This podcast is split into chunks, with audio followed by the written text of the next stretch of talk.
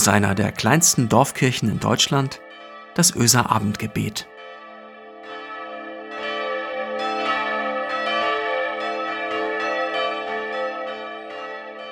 Einen schönen guten Abend und herzlich willkommen zur Öser Abendandacht am 10. November.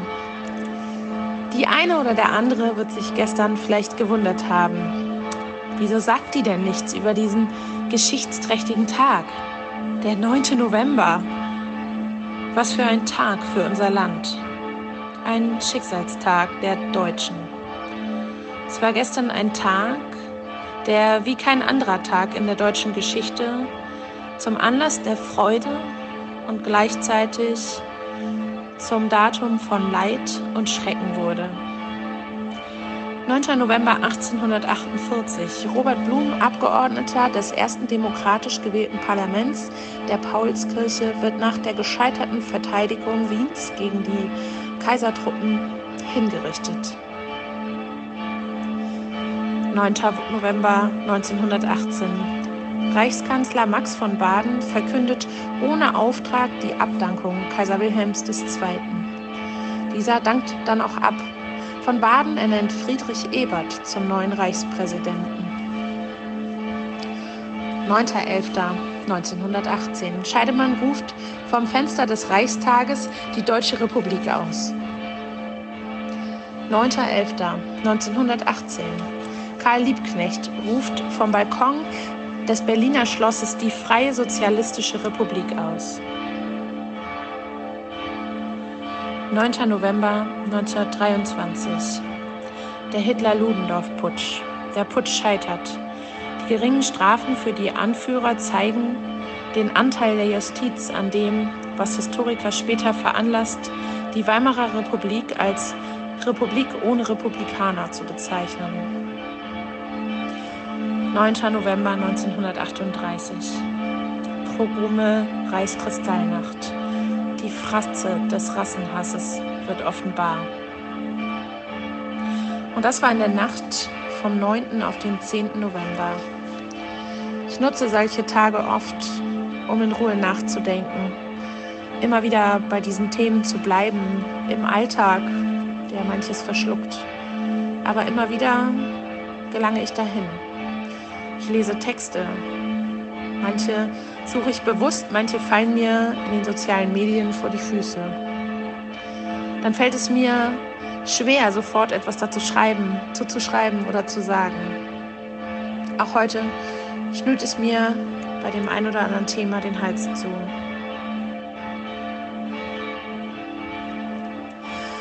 Der Gottesdienst beginnt. Der Pfarrer sagt, alle Nicht-Arier werden gebeten, werden gebeten, die Kirche zu verlassen. Niemand rührt sich. Er wiederholt den Satz ein zweites Mal. Alles bleibt still, niemand verlässt die Kirche. Er sagt zum dritten Mal, alle Nicht-Arier werden gebeten, die Kirche zu verlassen. Da steigt Jesus vom Kreuz und verlässt die Kirche. Das veröffentlichte eine evangelische Zeitung in Breslau im Oktober 1933. Die Zeitung wurde verboten. Der Redakteur kam ins Gefängnis. Seid wachsam. Seid wachsam. Das ist mir zu einem kleinen Slogan geworden. In dieser Zeit, äh, schon seit einigen Monaten und Jahren. Ich möchte sehen, Ungerechtigkeit aufdecken, aufmerksam sein, ja eben wachsam. Ich möchte aus schlafenden Prozessen aufwecken, aufwachen und mutig sein. Nicht unhöflich, keine Verschwörungen gegen mich oder die Welt sehen, keine Vorwürfe machen, aber eben wachsam sein. Auch für einzelne Menschen und Menschengruppen. Und weil es davor programmiert ist, dass ich Fehler machen werde, dass mir Menschen und Ungerechtigkeiten durch die Lappen gehen, bin ich so froh, einen Gott zu kennen, der meine Fehler mit einkalkuliert, der mir Menschen zur Seite stellt, die mich wachsamer, aufmerksamer machen, von denen ich immer wieder dazu lerne und geerdet werde. Solange uns das klar ist, dass Gott unsere Fehler mit einkalkuliert, so führt es dazu, dass wir unserem Gegenüber mit mehr Liebe begegnen können. Uns daran erinnern, dass unser Gott ein jüdischer Zimmermann aus dem Orient ist. Dann blicken wir anders auf vieles. An Jesu Geburt war erstmal gar nichts Göttliches zu erkennen. In diesem Stall, in der Dunkelheit, geboren in hochgradige Ungerechtigkeit, umgeben von Hirten, für die sich niemand interessiert. Aber dieser Jesus hat Geschichte geschrieben, genau wie der 9. November, mit all seiner Freude und auch allem Leid. Lasst uns das alles nie vergessen und weiterschreiben. Die Geschichte der Menschen, die dazugelernt haben und für ihre Fehler einen gnädigen Gott haben. Lasst uns beten. Gott, wir Menschen, deine Kinder schreiben Geschichten.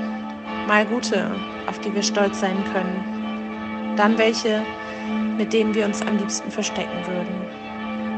Danke, dass wir mit all unseren Geschichten zu dir kommen können.